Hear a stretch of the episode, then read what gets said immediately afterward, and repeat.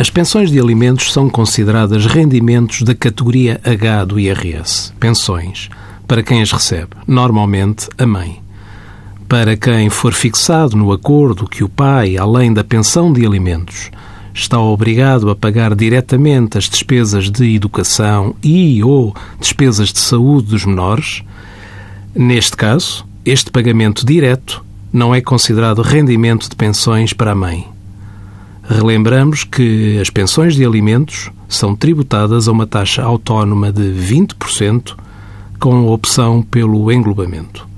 Envie as suas dúvidas para conselhofiscal.tsf.occ.pt.